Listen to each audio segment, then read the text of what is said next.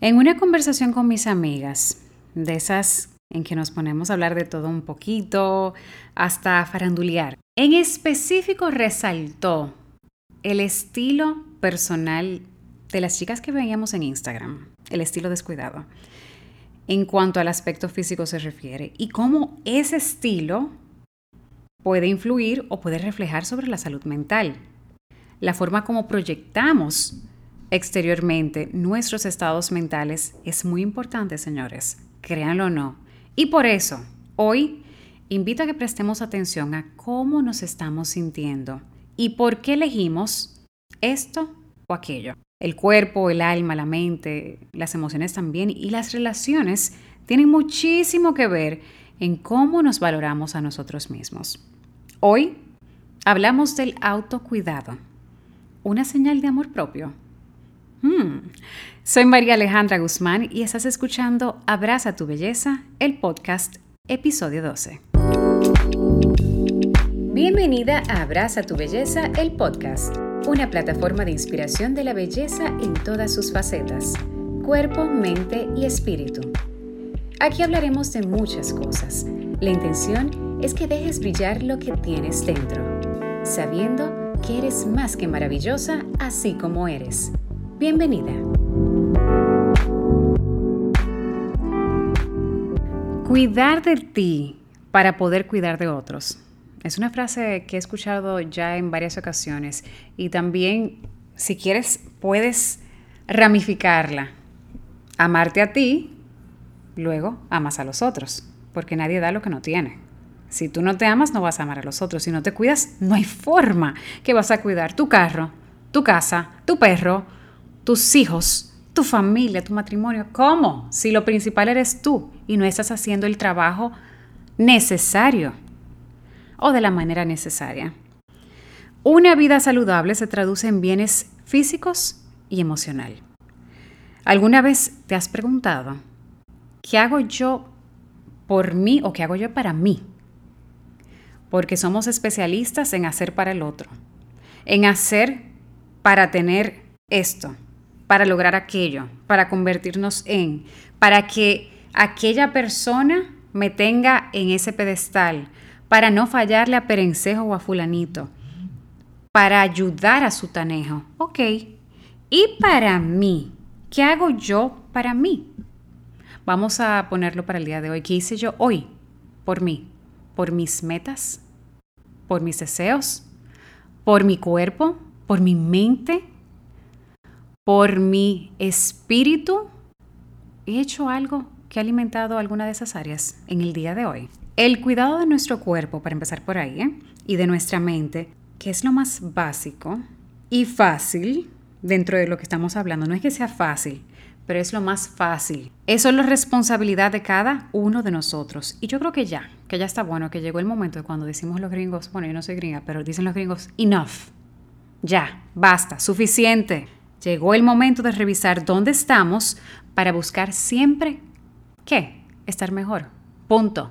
No es estar como fulanita o como perencejo, no. Es superarnos a nosotros mismos. Si estaba mal, vamos a buscar estar bien. Si estoy bien, vamos a buscar estar muy bien en todos los aspectos. Si se logra, perfecto, maravilloso, bienvenido sea. Si no, también porque es parte de no todos los días van a ser los mejores días, no todos los días los resultados van a ser lo que esperas, pero cuando tú pones el esfuerzo, te, te queda la satisfacción de que tú estás haciendo por ti.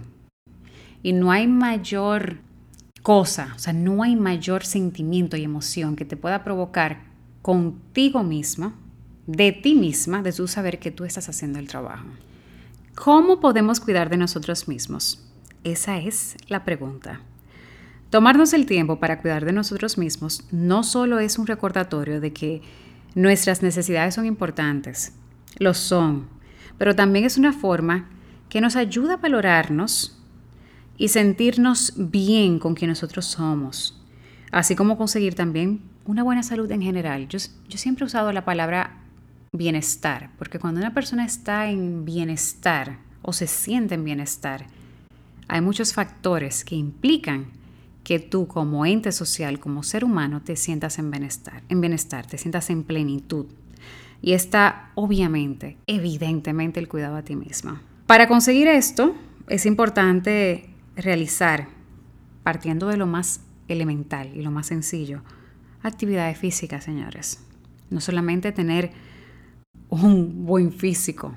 Las actividades físicas no es solo para eso. Cuando usted hace algo físico, el cuerpo libera sustancias. Yo no soy médico, no se lo voy a poner científicamente, se lo voy a platanar y en dominicano. Libera X sustancia o Y sustancia eh, que te hace sentir en bienestar, que te hace sentir satisfecho, que te hace sentir, wow, lo logré, qué bien. Inicio todos los días sin ganas de hacer absolutamente nada físico. En menos 10 arranco yo mi día. Pero cuando lo hago, yo ni lo pienso, es un hábito tan fuerte en mí que es parte de mi día. No pienso si tengo sueños, si lo quiero hacer, si no lo quiero hacer, si me duele algo. No. Es simplemente ya un hábito que yo sé que eh, me cepillo los dientes y eso es lo siguiente. Punto. Cuando termino de hacerlo, todavía a la edad que tengo, no he tenido el día donde yo ya he dicho, wow, me arrepentí de haber entrenado. Nunca en mi vida he dicho eso, porque, repito, no es por el cambio físico, aunque también si eso llega es un plus, es un resultado que te va a gustar y te va a sentir mejor aún contigo misma, pero el bienestar que me provoca y las, la sensación emocional de yo decir, mm, lo hice, ese es el primer check en tu lista del día. De verdad que te va a ayudar muchísimo. Y si tú puedes hacer esas pequeñas metas, ¿por qué X o Y meta no la vas a lograr. Claro que sí. Entonces, primero realizar actividades físicas, tener una nutrición saludable, decidir de manera pensante qué voy a comer, qué no voy a comer. Un punto aquí, ojo, cuidar a nosotros mismos no es simplemente satisfacer el paladar, es mucho más que eso. Cuando hablamos de nutrir nuestro cuerpo, estamos hablando de darle a tu cuerpo lo que tu cuerpo necesita para funcionar bien. Dígase, no calorías vacías. Yo sé que la pizza es muy buena. Yo amo la pizza, o sea, mi comida favorita del mundo entero, y si tú me preguntas, la número uno va a ser la pizza. Yo amo comer postres nada saludables. Tú me das una pinta de helado y yo en cinco minutos te la devuelvo vacía. Todo eso yo lo amo. Amo lo que no es bueno para nuestra salud. Y yo sé que usted también. Sin embargo, amo más sentirme con energía. Amo más verme en la piel el rostro limpio. Amo más que con cada década que va pasando, cada año que va pasando, no es que yo me estoy viendo más joven, claro que no. Pero cada año yo digo, wow, en lugar de estar así o asá, como regularmente mi entorno puede que esté, yo me sigo cuidando gracias a mis elecciones y estoy aging gracefully. La traducción hágalo usted en español, que no me la sé. O sea, son detallitos que uno se va dando cuenta que empieza con eso tan fácil de la nutrición y el ejercicio. Las calorías vacías te pueden satisfacer y llenar el alma un día, claro que sí, eso es parte de tener un equilibrio mental y emocional. Yo también lo hago. Pero el día a día alimente su cuerpo, nútralo. Para que usted se pueda levantar y hacer todo lo que necesita, para que esté en la mejor disposición para usted mismo y para su familia. Nutra su cuerpo. Un estilo de vida saludable puede prevenir, no solamente hacerte vivir en el momento al máximo, sino también prevenir enfermedades en el futuro. Si yo te pregunto, ¿quién es la persona a la que más cuidas y a la que mejor tratas? La persona que tú más amas. ¿Cuál sería la respuesta? Ok, yo no puedo escucharlos, pero le voy a dar, me voy a autopreguntar y voy a contestarles. Si esa pregunta hubiera sido hace 10 años, la respuesta hubiera sido un nombre o un apellido distinto al mío. Esa persona en ese momento era mi pareja, pero de igual manera puede ser tu pareja, tu hijo, tu papá o un trabajo. Señores, claramente yo hoy desde la sanidad puedo decir que en ese momento mi cabeza no estaba en el lugar correcto. Que en ese momento la aceptación hacia mí misma no era óptima, no estaba bien, no me respetaba lo suficiente, no me valoraba lo suficiente, no me aceptaba lo suficiente y mi autoestima no estaba en el sitio correcto. hoy en día yo con total seguridad les digo María Alejandra Guzmán. Punto. Después de ahí, sí hay una, hay una fila que a medida que se lo van ganando, perdiendo, van cambiando de posición. Pero hay una fila de gente después de ahí.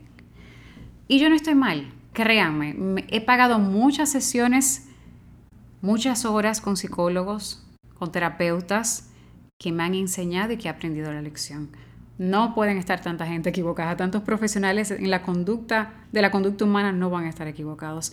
La prioridad siempre debe ser tú, porque y se va, se va a escuchar redundante, pero la verdad es que si si a mí que me lo decían 20 mil veces en ese momento no me entraba hasta que te das varios estrellones, yo te lo voy a decir 20 mil veces. Tú debes ser tu propia prioridad, señores. Hay algo que me gustó ahora porque me hizo recordar a, un movimiento aquí en República Dominicana, que, el cual yo vi crecer, vi nacer y crecer, que era el, movimiento Yo Me Amo. Yo Me Amo eh, fue, es creado por una comunicadora, Mariel Guerrero, una amiga que, y colega que quiero mucho, que estimo mucho, respeto y admiro.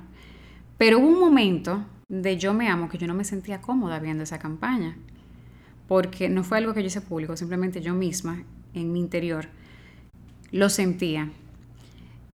No me gustaba en un momento en específico porque yo sentía, cuando ya yo me empecé a sanar y que ya yo veía desde dónde parte el amor hacia mí misma y lo que tú haces por ti mismo, cuando te quieres realmente, te respetas y te valoras y te tienes ubicado en el sitio correcto en tu vida, lo primero que haces es cuidar de ti, el autocuidado.